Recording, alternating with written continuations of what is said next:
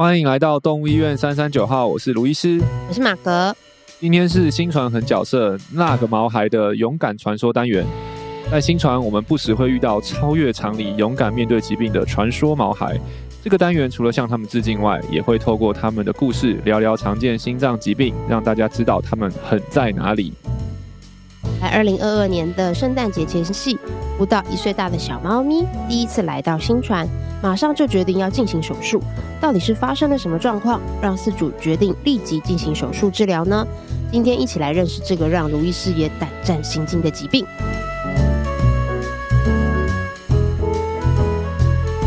耶，不知道这是我们。勇敢传说的第三集，第三集，对，对，不知道大家还喜欢吗？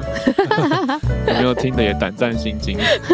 对，我自己个人觉得还蛮有趣的，而且因为有获得了一些知识。就是我虽然自己在这边工作了几年，然后每次哦，你们要做 PDA，哦，你们要做 PS，但其实实际上我不是非常了解，说到底是什么手术。对，然后说不。知道，其实在里面发生的一些小故事，对对，外面其实感受不到，对，真的其实感受不太到，就是医生们的一直在冒冷汗，真 的真的，对，我们这个现在一集比一集狠，这样，对啊，真的，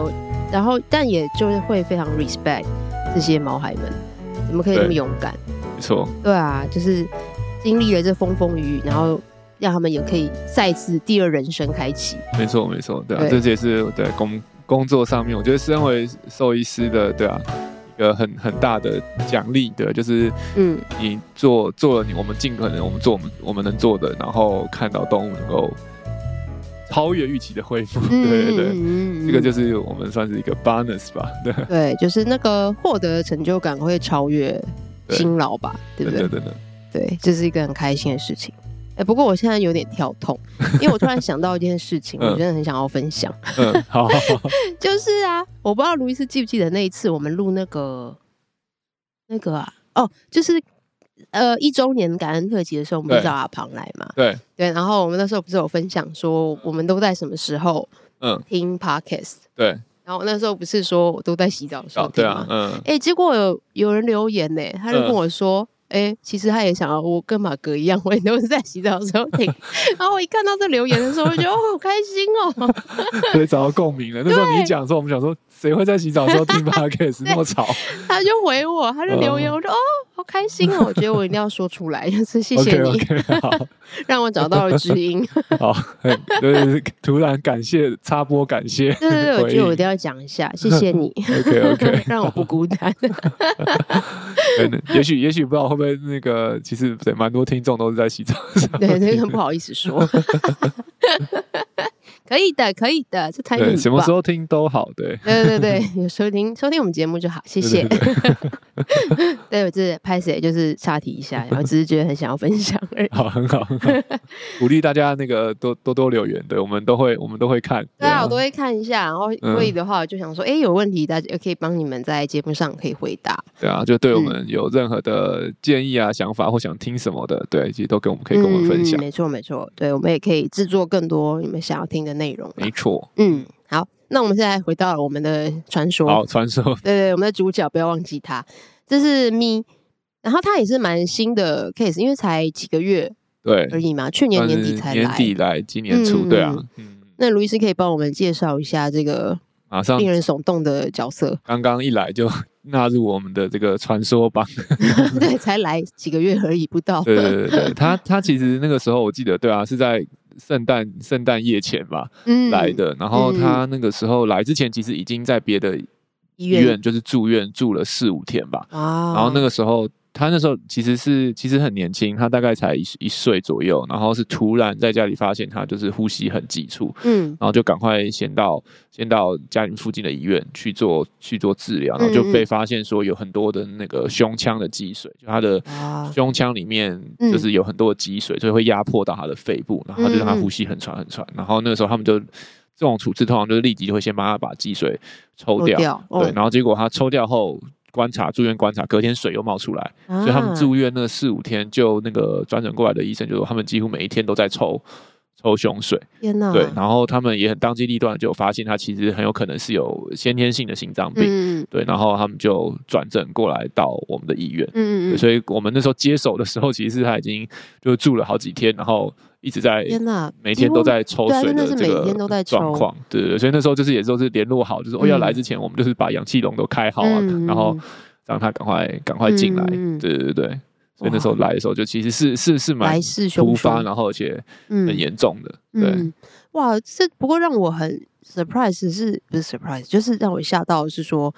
他等于之前都没有任何状况了，对啊，真的突发的。对，这个这个我觉得也是他狠的地方。我这个，嗯，就是咪很狠的地方，就是其实他的心脏病是很严重的，嗯，但是其实他如果症状况稳定，就他如果没有胸腔积水这件事情的话，嗯、或者说他的心脏是稳定的话，其实他就是飞来飞去的一只 一只小猫，就是非常健康，对对对，就是完全看真的是看不出来，对，对，所以就看不出来说他其实是有很严重很严重的。的心脏病的这个状况，对，所以这个我觉得是他狠的一点，真的，突然一个就杀杀的你措手不及，这样，对对对对对，没错。哇，那后来，所以他那个时候转来我们之后，因为我没有碰到，那个时候我没有碰到他，所以我对他不是非常的认识。所以他来之后就住院了，然后马上就决定要手术了吗？对，因为我们他来的时候，我们当然就立即先帮他做心脏检查，然后就发现他有这个一个一种先天性心脏病，叫做肺动脉狭窄。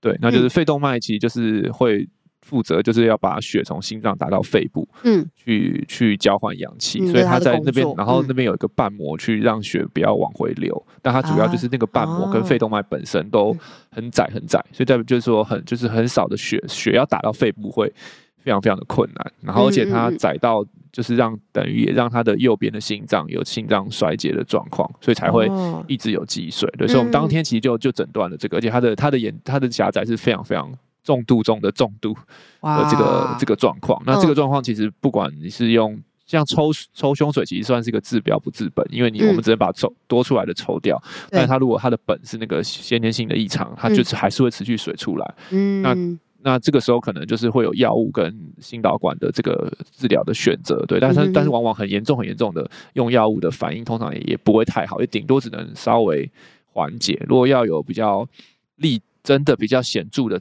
的改善他的这个状况的话，可能就还是要做心导管的手术，对啊。嗯，那因为我一直在想说，如果他已经是狭窄状况，用药物的控制是要控制他的，就是其药物也是其实也比较偏向治标，就是我们可能会给一些利尿剂，让他的这个胸腔的积水不要积的这么的多。嗯，对，但是利尿剂其实在这个状况也是。一一一一一刀两刃，就是说它可以让水积水变少，嗯、但是你可以想象，它的心脏的血本来就很难打到肺了，你现在又让心脏装更少的血，所以其实因为利尿剂会让心脏的血变，心脏里面的血血量也变少，嗯哼，然后那那更少的血，然后又又堵住的肺，嗯、肺动脉，所以你要进到肺的血流就会更困难，哦，对，所以其实有些时候给利尿剂给了，虽然积水会变少，但可能也会让它。血压会变低等等的，对，所以就是药物的治疗可能有限，也是很有，也是很有限，对啊，嗯，了解。所以那个时候是照了超音波，在检查当中发现它是属于肺动脉狭窄。这个这个疾病必须还是要用超音波来做确诊了，就是我们可以去看到它肺动脉长的样子，然后跟它瓣膜一样，然后我们可以去测量它的这个。肺动脉的流速去确定，就是它如果超过多少多少，我们就会知道说哦，它是有轻中重度的狭窄的这个状况。这样，对。所以肺动脉狭窄的话是可以去分成三个等级嘛？就是路易斯说轻中重，轻中重会取决于它这个这个肺动脉的流速，就越窄的话，它流速就会越快。对，它的流速越快的话，那它就严就会越严重。嗯，流速越快是因为它。就是要打的那个，对对对，它就必须要需要很更用力，它的那个压力差要很大，要要很用力，然后才可以把那个水挤出去。对，就有点像是那个水，就是像那个喷水管啊，你把水管压扁一点，不是会对对喷的比较远？对对对，就是那个概念。对，你把它压的越窄，它其实射出去的就会射越远，对，流速会越快。哦，对，它那个狭窄就是有点那个那个那个那个概念。对啊，哦，等于是说心脏要用更用力去把它应该要做的这个工作去完成。对。而且可能，哦、但是效果可能又不一定更好，因为你虽然流的很快，嗯、但是可能你的整个出出去的这个水量其实并没有比较多。嗯，对啊，嗯嗯，了解。而且是不是也会对他的心脏也有一些，对啊，你就想象心脏一直很用力、很用力、很用力，然后到最后它其实也是会心脏衰竭。然后所以这个这个疾病其实最有可能出现两种类型的症状，一个就是血打不过去，嗯，对，然后可能就会有休克猝死或的状况。那再就是他一直很努力的要打出去，然后心脏后来衰竭了，那就会有积水的这个状况。所以像咪的话，他就是其实他是他当下来说还没有到休克，对，但是他其实已经心脏衰竭，然后导致积水的这个状况。对啊，嗯，他是属于刚刚提到的后者。对，那那个其实也是是是算是是比较严重的，因为如果是通常轻度跟中度是不会到这个这个这个程度的。对啊。哦哦，所以有可能他前面前期还可能是属于轻度跟中度，所以就有这个这个轻度、重度跟重度，有些时候也不一定是一个进展了，有可能就是他先天的那个狭窄的程度决定，就可能他可能有些真的就轻度，他没有到非常非常的窄，只有一点点窄，所以他其实。一直都是属于轻度，那有可能一生出来就是很窄，嗯，对，那所以或是瓣膜粘的很紧，那那个它一出来就通会通常就会是重度。有时候有些小小猫小狗，它如果是重度的，通常有时候不到一个一岁就会出现一些严重的症状，嗯，对对。那但是像咪啾也是很厉害，就是他竟然到了一岁多才出现很严重的症状，然后前面就是都还是飞来飞去的，对啊，这真是他厉害的地方，对啊，嗯嗯嗯嗯嗯。哦，原来是这个意思，让我明白了。好，那发现的部分的话，我们就是提到嘛，就是可以用超音波发现的的这个检查去。这不过最初应该通常。比较好状况是，但我们不希望到它那么严重的时候才发现，嗯、所以其实最好是它，因为这个杂心，这个先天性心通常也会有心脏杂音，嗯，对，所以如果能够是透过刚刚带回家的时候，就先去动物医院检查听诊的时候，就听到心杂音，嗯，所以那个时候就可以去做检超音波检查去确认，嗯，所以通常通常最理想的第一步其实是透过听诊，嗯，然后听到心脏杂音来发现这个这个疾病，对，然后后面再用超音波来做确诊。哦，哎、欸，不过真的，我觉得我那时候在看卫教文章的时候，我也在想说，哇，你们用听的就可以听得出来说，这是属于哪一种的心杂音哦？对，就是心脏科医师应该有这个能力，就是可以透过心脏音就大概区别一下了。对，但是加医科医师可能不一定听那么多种类型，但是应该还是可以区分，就是正常的心音，因为通常正常就是咚咚咚咚啊，异常可能就是呼呼呼呼呼，就是可以至少我觉得可以可以区别异常的心音跟正常的心音。那发现了异常的心音之后，也就可以转诊到心脏科，然后我们来做一个区别跟确诊，嗯、对啊。哦，因为很像我，我有个朋友，就家里狗狗也是，也在我们这边看诊啊。然后他有的时候就会说，我都不知道那个医师就是拿着听诊器那边，对，在摸一摸，他真的有在听吗？他听得到什么东西？有有，我们又很认真听啊，听诊很重要。听诊，我个人其实觉得听诊是。CP 值最高的一个心脏检查，因为通常你不用额外花钱嘛，对吧？然后这听光听就可以，特别是对第一次来的，我们就可以有一个初步的。可能他有可能是哪一些疾病，然后严重程度的一个初步的区别，其实就是靠听诊。嗯，对，有没有需要立即需要赶快住院治疗，还是是他可以先做检查等等的？对啊，我觉得听诊其实蛮重要的。对啊，后来我就跟他解释说，哦，其实是可以的。对，我多少默默有被你们受训了。对，有时候他其实可以听得出来，虽然我自己个人听不出来，但是他们听得出来。叔叔有练过的。对，然后的话，有时候我都会觉得，哦，其实就是我们医院的医师就听力也蛮重。要的、欸、对啊，真的，而且听诊其实不不是那么好学，因为对啊，不大像超音波什么意思，就是有一个数字你可以去评估啊，什么什么，嗯、所以就通常我们在学的就是要一定要，当然就是要有一个比你会听的人，老师在旁边，就是你可能你听一次你觉得是怎么样，然后老师再听一次，嗯、然后慢慢的也许讲十次原本五次跟他一样，慢慢慢练习，哎，讲十次可能有八次跟他一样，嗯、到最后可以出师，就是哎，每次听我讲的都跟。这个资深的专业讲专、嗯、业的医师讲的是一样的，哎、嗯，就知道哦，可以出师了。对哇，对啊，这训练也是不大容易的，真的，因为我觉得真的蛮难的，就感觉好像就是有点跟那个。把脉一样了，对 对对对对，不是那么的明确。因为这个都是只能靠自己去，慢慢摸索出来，然后去辨认跟辨识。然后就是要有要有老师带着你这样。对啊，有时候心里想想，觉得哦，所以那个兽医师那个绝对音，那个绝对音准是不是也是蛮重要的？要听对，对，而且要多听，对啊，对，那听诊很重要，听诊通常是第一步的诊诊断，针针对这个肺动脉狭窄，对啊，嗯嗯。然后再来才是再用超音波去做确诊，做确诊，因为超音波就是可以刚刚讲了量量它的呃就是严重的程度，嗯嗯对，然后可能也可以去看它的这个瓣膜的形态，然后来决定说是否是一定需要手术或手术的风险啊等等的这个状况，嗯，高高或是低这样子，对啊。那这样的先天性疾病，呃，心脏病的话，在猫咪的话是比较少见的吗？还是比较常见？在猫咪，呃，不，统计上不算是最常见，对，可能，但是至少也有前三名吧。哇，可能不是第二名或第就第第三名，对啊，嗯、对，不是不是那么那么那么那么常见的一个疾病。所以像，而且特别是像咪这种这么这么严重的，其实真的也没有到那么的那么的常见，对啊，所以还是很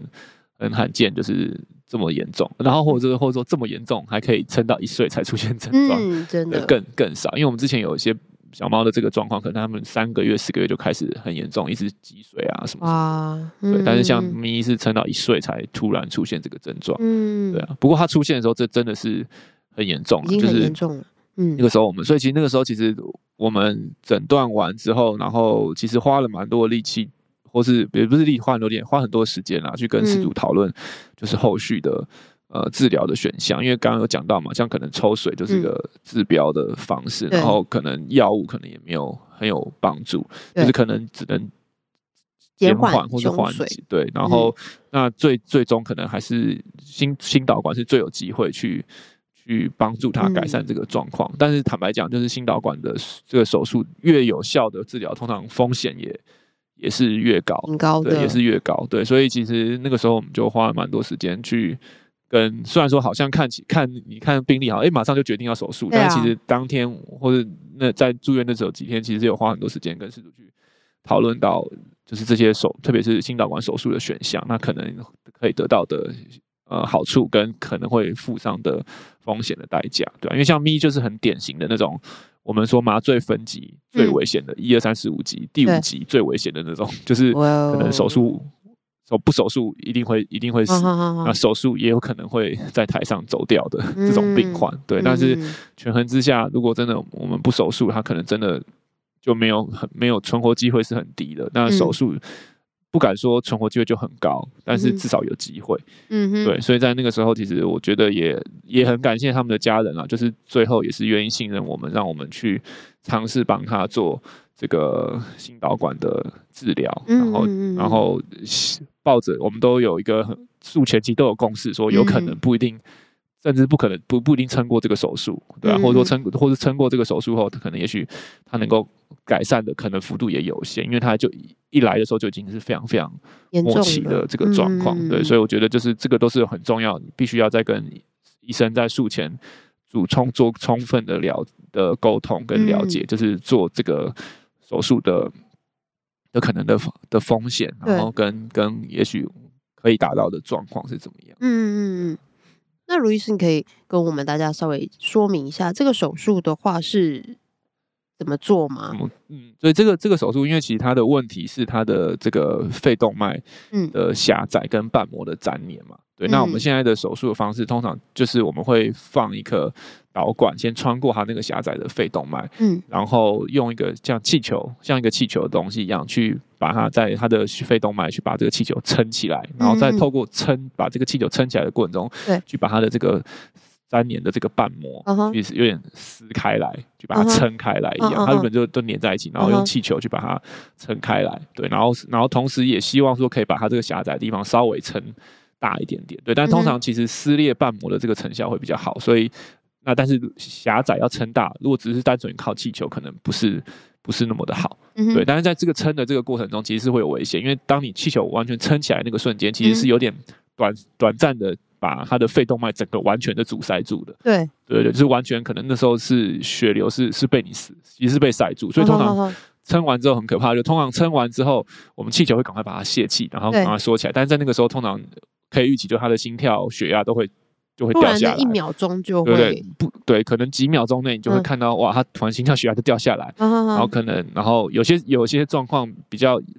严重的病患，可能在那个时候就甚至有会需要做做做一些 CPR，然后他才能够跳回来。对，所以然后那个这个这个手术，其实每一次我们去撑那个气球的时候，其实都是。都是也是胆战心惊啊！不管他这个手术病患的状况术前是稳定或不稳定，其实真的都是很危险，对啊。哦，但是我但是一定要就是要经过这个这个这个危急的，我我可怕的几秒钟，我们才有机会真的把它粘住的瓣膜或者狭窄瓣膜去去做一个撑大，嗯，然后去把它撑起来，让它更多血流可以可以流过去。嗯、对，所以通常就是我们撑完之后，我们就会去用不管用超音波或心导管，就会去测它的这个我们刚刚讲这个流速或是压力有没有有没有下降。嗯，对，然后来评估说我们是不是需要再撑几次这样的状况。对啊。哦，那我。我刚刚自己在脑中想象了一下卢医师说的这个手术的画面，对，对，所以那它应该是微创的手术嘛？对对对，它是算是微创。我们会通常是从用脖子的静脉，嗯，脖子这边的血管进去，嗯、对，所以外观上你就只会看到一个小小的小小的切口，对，伤口在脖子这个地方，嗯、对，然后然后我们就从管子心导心导管就会从静脉，然后右边右心房右心室带绕绕到绕到这个肺动脉那个地方。哦，对，所以确实它的导管也会进到心脏，那这个也是另外一个手术的危险，就是它进，因为进到心脏会碰到右心，右心是一个很敏感的，右边的心脏是相对左边是更敏感的一个组织，所以碰到就会有心一些心律不整。对，所以有时候在过这些不管是线啊，或是管子，或是气球啊，都有可能会引发一些心律不整。对，那这个也是手术的一个风险，等于有些可能很不好的心脏，光这些心律不整就可能足以让它致命，这样子，对啊。嗯，哇。了解，所以它那个导管是细细的进去，跟着气球一起，然后是扁扁的那种气球。对对对，然后我们它那个我们可以再从外面再把它那个气球撑起，起来，然后再撑完之后赶快就收，所以动作就要很快，就是要撑，然后收，这样子对，就是那个动作就要 希望希望可以在几秒钟内，嗯，赶快完成。嗯对对对，就是要尽尽快，因为要因为你你塞住它那个肺动脉时间要越越小越好。嗯，对啊，嗯，那你。在手术当中，因为我记得你们每次做 PS 手术的时候，其实人也是蛮多的。对对对，对，所以会大家会分工。会啊会啊，因为像通常你就会需要一个人在前面 hold 住那个管子，嗯，然后另外一个人在后面打打那个气球。另外一个人。对对对，所以手手术手术台上面通常就会需要两至少至少两个人啊，嗯，去做这个手术啊。当然还有麻醉的麻醉的医师啊，然后还有就是做影像的这些监控的医师啊，这些的。对对对。天哪，那好紧张啊！就是不是一个人就可以完成的。对啊，手术，而且要那个两那特别是那两个，一个打的，一个跟 hold 的，就要默契很好。嗯、因为有时候在打的过程中，气球会跑掉，然后 然后我们可能前面那个 hold 要把它拉回来一点啊，或者怎么样？嗯、对，就是要互相 手眼协调。嗯，对，不是是两双手两双眼协调，然后去完成这个手术。对啊。嗯、哇，在撑起来的时候，它可能会有点移动嘛，也是因为它有它有时候有时候对，有时候不好撑，就是它那个撑起来之后，气球会会，因为它气球是它，如果你摸到它，其实是一个滑滑的表面，对，它有时候会鼓励鼓励会在那个狭窄的地方，嗯、有时候因为它那狭窄的地方，有时候撑起来就会这样滑往上滑或往下滑，所以就要把它固定住，然后让它可以它的那个气球的气气球是一个长长的气球，让它长长的这个中间可以刚好卡在那个。狭窄的地方，地方对，嗯、然后我们影像上就会看到，哦，原本有个气球，有一个凹进去的地方，然后撑撑撑起来，然后哎、欸，腰腰不见了，就代表我们把它撑起来了。哦，对对对。但是那个也只能一下下。对，就稍微把它撑起来，然后赶快再收回来。撑起来就赶就赶快是要赶快收了，因为你你你你撑起来的某个层面就代表哦，你你把全部的肺动脉都塞住了。对 对 对，好紧张哦。对对对，所以就是为了要达到那个肺动脉打开的目标，你要先把它全部塞住，嗯，然后才能够达到这个目的。那然后赶快收起来，对啊。那嗯，卢医生你说，因为你不打开，你对啊，你没有撑到满，就就。你的通常成效就不用那么的好。嗯，对。那撑完之后收回来以后，要怎么样去测量它是？我们是不是有撑成功？对，就是我们会有心导管，就会放管子在它的右边的心室啊，或肺动脉，我们就会再去量一次它的压力差有没有变，嗯、有没有变小。嗯，对，因为刚刚讲到的那个流速，其实也都会取决于你那个压力嘛。对，对就看看心脏有没有不用需要那么高的压力去去去去把血打出去这样子。嗯、对，通常就是或者说也是可以用超音波。去去去测量它的流速有没有、嗯、有没有变慢？对啊。OK，那通常会需要撑到两次三次嘛？就会看，对啊，通常像我们的目标是希望它的流速至少可以或者压力差可以降一半。对，或者是降到降到中度以下，嗯，对，所以如果没有达到那个目标的话，我们就会多尝试几次，然后甚至有些时候会不止撑一个气球，我们说可能用这个 size 撑着撑，就觉得哎，好像成效没有那么好，我们可能就要去选一个更大的气球。哦，对，气球也有很多不同的长度、宽度可以去选择，然后不同的软硬度可以去选择。对，所以就是那时候手术，手术前通常我们也会需要一些时间去把这些气球去备备或去备齐，然后当下我们可能就会决定，而是要用哪一种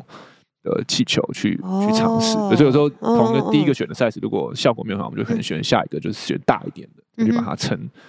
撑大一些些这样。哦，原来如此。所以，嗯，有的时候在手术当中也是另，这也是另外一个。挑战呢、啊？对啊，因为你每撑一次，其实都会经历过我们刚刚讲的那个 可怕的时刻。对，对，但是有有些时候你，你你如果一次就撑太大了，你想说哦撑少一点，那其实撑太大也会有一些的风险在。嗯嗯、对，所以就是这个，就是当下可能我们当然会透过手术前的超音波的，所以手术前超音波其实很重要，就是也是会让我们评估好、量好一些，哎，大概它大概需要的气球的大小，嗯，为什么样？我们做一些术前的计划，然后但是当下其实也会需要透过当医生当下。主刀医生自己的当下的判断，去决定什么样是、嗯、呃最适合的第一个气球，然后那第二个要换换多少？嗯嗯嗯，对对对，嗯，哇，听起来是，嗯，对，难，嗯。嗯，背后会冒冷汗的那种。对啊，真的，我那时候印象要做要做他的新导管，后来决定就是决定要做的时候，那个做之前做之后都吃不大下饭。啊、对啊，因为就是知道说 压力山大，一定就是这是一场硬仗要打。对，嗯、那我觉得也当然是感感谢饲主人的信任啊，让我们有这个机会去为。咪打这场硬仗，嗯，对啊，嗯、然后但更更厉害的是，对他他也很很厉害，很很棒的，就是撑过这个这个这个这个手术，对对。对，没错。因为有些有些状况真的，这，这种已经心脏衰竭的病患，他们可能不能够，即使我们整个手术过程都是顺利的，嗯，但是在那个撑的那个当下，就刚刚讲到撑完后的那个心跳、血压的、嗯、的的降的掉下来，有些心脏病，有些心衰竭病患就不一定恢复得了。会在那个那个当下，可能引发严重的心律不整啊，或者怎么样，就就就走掉，也是有很有有很高的这个可能，对啊。但是咪就。很厉害，对啊，我记得我们那时候撑完，他真的心跳真的就是血压都是瞬间就就掉掉到很低很低，对。然后我记得麻醉师还真的就是压了几下，嗯，然后给了几给了一些药，才又又恢复回来，对。所以那时候当下真的也是也是生对生离死别了一下，然后哎又回来，对对对，哇，只是生死一瞬间就是这样子，对对对。啊，哇，那他现在术后到现在恢复的。如何？对他术他术后的话，其实我们他目前的话，就是他胸水出来的频率是有明显的有减少了。嗯、对，就是大概是目前之前手术前是几乎每一天都要抽嘛，那现在是一个月，可能目前他手术到现在可能两个月了，中间有抽过两次。嗯，对，然后但是目前他是可以是呃算是可以停药，就是不需不需要用药，因为我们刚刚讲到，其实用药就是有好有坏，所以其实一直用药也会有。一些的风险，所以其实后来我们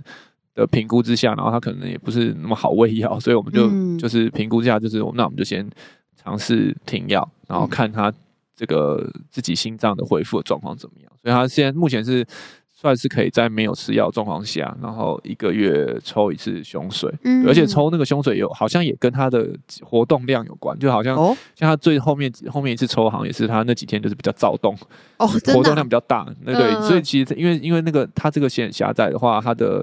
这个确实也会跟他心脏如果越刺激，他可能狭窄会变得越严重，对，所以就是这个狭、欸、就是这个狭窄手术狭窄气球手术通通常当然如果是。效果很好，很好，就是它的那个狭窄可以几乎回到正常，嗯、就几乎等于没有狭窄。对，但是像通常我们自己的经验是这种很重度的已经心脏衰竭的，哦、我们通常也是比较是缓解的的状况。当然，那个缓解效果会比用药或者抽胸水来的更更好一些，更好一些对，但是通常也不一定会到完全的正常了。对，所以他目前那我们现在是希望就看看他观会继续观察他这个胸水出来的速度有没有办法可以。越来的越越至少比他之前更好一些。对对对对对对 OK，所以等于是说，比较严重的这种这样子的状况，其实肺动脉狭窄的话，它没有办法说到完全的根治。因为像咪的话，可能现在它还会是需要抽胸水，但是至少已经次数减少很多。对啊，然后再就是他不需要抽胸水的那那那那几段时间，其实他的生活品质很好，就他就是一路跑来跑去的，对啊。嗯一样就是健壮这样，飞来飞去，会飞来飞去。但是现在我们的挑战可能是 怎么样让它不要太飞，因为好像 活动量太大的时候，心脏负担就会增加，然后好像胸水就会比较多跑出来这样子。对啊，嗯，哇，这但是已经很棒了。对，虽然我说无法完全 cure，但是对，已经已经很棒了，很厉害了。对，就是有有有有改善到术前的的的手手术前的这个状况，每每天都要抽，对啊，然后然后可能觉得可能存活时间可能是用天来算，现在可能就可以呃稍微延长延长一点，对，当然我不敢说一定可以用年来算的，目前，但是至少可能不会是好像随觉得随时都有。分开的可能，对对对，嗯，对啊，对啊。那我想问一下，说是不是所有有肺动脉狭窄的狗狗、猫猫们都必须要做手术呢？其实也，嗯，其实也不是，因为是之前有些的研究有统计啦，就是说如果你的狭窄是轻度或中度的，其实对存活的时间啊，或是说这些症状的出现，其实是是不会太有太大的影响。对，所以通常如果，嗯。是我们检查出来发现你的狭窄是轻度或中度的话，可能我们就会建议，也许可以观察，对，然后或者是可能可以吃一些药物去控制你的心跳不要太快啊，这样的方式去观察，对。但是如果是重度的，就是我们量超音波检查完发现是重度的，就会就会建议要手术，因为统计上就会发现说，重度的病患不管是存活率，或者是你刚刚讲到的可能突然猝死休克或是心衰竭的这个反的机会，就会明显的比。没有没有这个先天没有肺动脉狭窄的狗狗高非常非常的多。啊、嗯，那有没有办有没有说就是真的有这样状况，但是他也没有办法做的，没有办法做这个手术的？有啊，就是如果他是已经是严重度，然后重度到非常非常严重，对，然后可能他随时、啊、随时都在一直处持续在休克，可能我们评估下就是可能还没开始做手术，一麻下去他就会走掉的病患，嗯、可能就。就不大适合，嗯，对啊，但是有些时候就有点去，有点有点在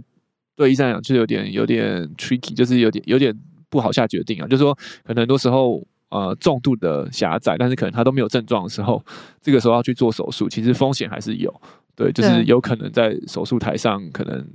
撑不过去，还是有这个风险。那但是另外一种就是他已经很严重的症状很严很严重，那这个手术撑不过去的风险可能。更高，但是那时候也是又又有一种放手一搏的，嗯 的感觉，嗯，对，所以如果就医学上来讲，当然最好的时机是它是重度，我们确定它需要做，而且它也还没有出现症状的时候就发现了，可能在听诊的时候去健康检查听诊就发现这个心杂音，然后来检查发现哦是重度，然后它都还没有症状，没有昏倒，也没有心脏衰竭，理论上那时候做成效会是。就是恢复效果会是会是最好的，嗯，对，然后手术的风险也是相对是最低的，嗯，对。但是如果他是已经进入到像米讲，就是已经有心脏衰竭啊、积水或甚至是休克过的，嗯，这种时候去做手术，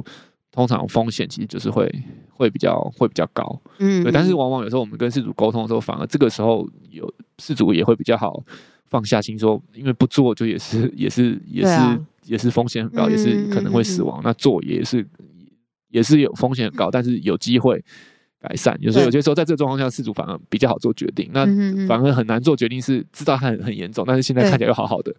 对，那要不要要不要在这个时候去冒这个风险？对啊，就是他现在好像又还 OK 啊，这样子有必要吗？让他多挨一刀啊什么的？然后另外我们也会评估的是他的肺动脉狭窄的状况啊。像刚刚讲到，就是说肺动脉狭窄其实是可以分成三个部分啊，就是说一个是他动脉自己。的宽窄宽窄程度，就是它有没有真的是变得很小一根，oh. 还是它原本是粗的？然后再来就是它瓣瓣膜的粘连，瓣膜有没有粘？Oh. 因为本来的肺动脉有三个瓣膜，它正常应该是三个都是打开的。那现在如果有几个有粘在一起的话，也会造成狭窄。Oh. 然后再来就是它瓣膜本身发育有没有不全？对，所以就基本上我们现在的比较传统的这个气球扩张术，就是治疗瓣膜粘连是效果最好。针对它如果瓣膜本来就长得烂烂的，我们气球撑完它还是烂烂的，或者说它本来就很窄的那种气球撑完可能还是会还会是很窄。对，所以不同不同类型的这个肺动脉狭窄，我们它的愈后肯定会不一样。嗯，这个也都是可以跟，就是也是我们医生在评估它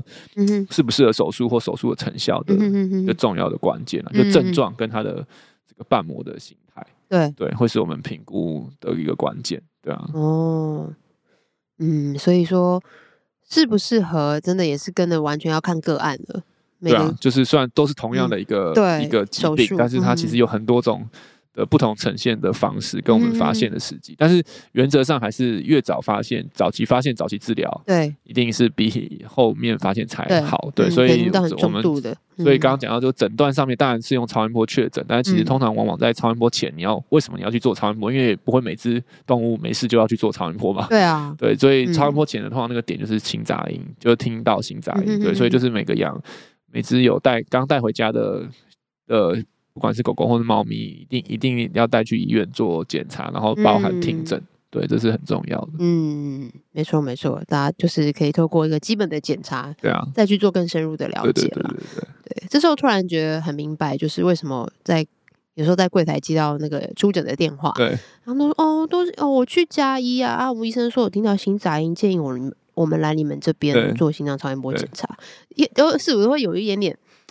不知道，对，为什么？有心杂音就要来做，但是 就觉得好像为了宝贝们，还是约一下好了，确认一下会比较安心这样。对啊，当然不是每一个心杂音都是异常的心杂音啦。嗯、对，有些所谓也是有些小狗小猫会有些生理性的心杂音，就是是良性的。哦、对，对但是通常我们都会建议，就是如果有发现，还是要来确认，是是，是比较好的。对啊，嗯嗯嗯，对啊，没错，就是自己安心啦。对啊，对。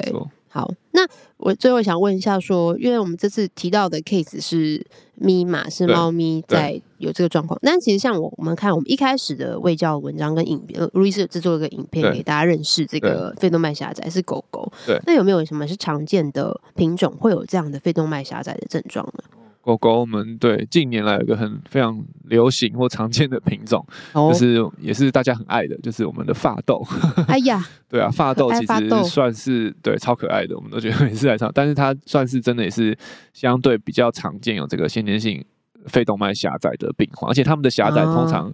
是比较难搞的那种，哦、就是他们的不不通常不是只有肺动脉瓣的问题，他们可能是肺动脉的上面的一个组织会也会狭窄。对，所以有些时候他们的肺动脉狭窄，光用气球不够，可能还是需要做放，甚至放肺动脉的支架，嗯。才能够去处理。对，然后最近有些研究就发现，可能也是跟某个基因的突变会有关系的，所以常见发痘啦，然后或是短吻犬类型的也都算是好发吧，像有些英国斗牛犬啊，这个也是，或是我们之前我们之前也有遇过恶霸犬，就是就长得长得那个样子的，对，都是那种壮硕型的那种。对对对，就短吻犬，当然我们知道他们会有短吻犬症候群、呼吸道的上呼吸道阻塞啊什么，但是在心脏科的话，短吻犬就是也是让我们就会联想到就是这个肺动脉狭窄的这个这个疾病。对，嗯，所以像斗牛犬类型的，对对，可能都会有这个状况。对对对。哦，其实卢医师也有提到很多其他品种啦，在我们的卫教文章网站上面都有提到，大家也可以去搜寻一下。而且如果刚才就是像卢医师在讲说那个手术怎么进行的话，如果在听起来就觉得哈气球，可能我觉得我觉得大部分人的气球会觉得是撑起来那种已经充好气的气球，然后会 的，对，然后到底要怎么放进去？嗯、动物心脏那么小，对，对，也可以透过我们的影片啊，对对对，我们把那个影片也放在那个连连接里面，大家可以看看我们实际到底是怎么做这个手术的，嗯、对啊，对，会会比较有概念跟画面的了解认识这个疾病跟手术，对，蛮好玩的。对啊，但也不是好玩，就是手术过程好像撑起来放起来，就是对，听起来蛮好玩的。但是那个 当下其实 很紧张的，冷汗直流的，